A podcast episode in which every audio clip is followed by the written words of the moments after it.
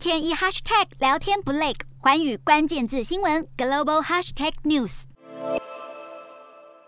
军对马利坡的围城战中，亚速钢铁厂是乌军在马利坡的最后堡垒。马利坡警察局长二十八日向 CNN 控诉，钢铁厂前一晚遭到俄国入侵乌克兰以来最猛烈的空袭。首先是 Tu 二二 M 三轰炸机大量投弹，接着有大约五十次的空袭，显然是苏凯二十五或苏凯二十四所为。乌克兰政府表示，除了士兵之外，有工人、妇女和儿童在内的平民被俄军困在钢铁厂内。亚速营军官悲壮表示，在没有收到撤离的命令之前，会奋战到最后一刻。联合合国秘书长古特瑞兹二十八日在基辅表示，仍然在继续向俄方斡旋，希望俄军准许亚速钢铁厂的平民从冲突地区撤离。古特瑞兹表示，在钢铁厂之外，马利坡本身的人道危机也很严重，呼吁开通人道走廊。CNN 还引述马利坡市政府的消息，表示全市大部分地区卫生条件都非常差，当地有爆发流行病的危险，全市可能有多达好几千具遗体，至今仍然躺在原地无人理会。再加上供水困难，当地有爆发霍乱和痢疾等流行疾病的风险，人道危机急速升温。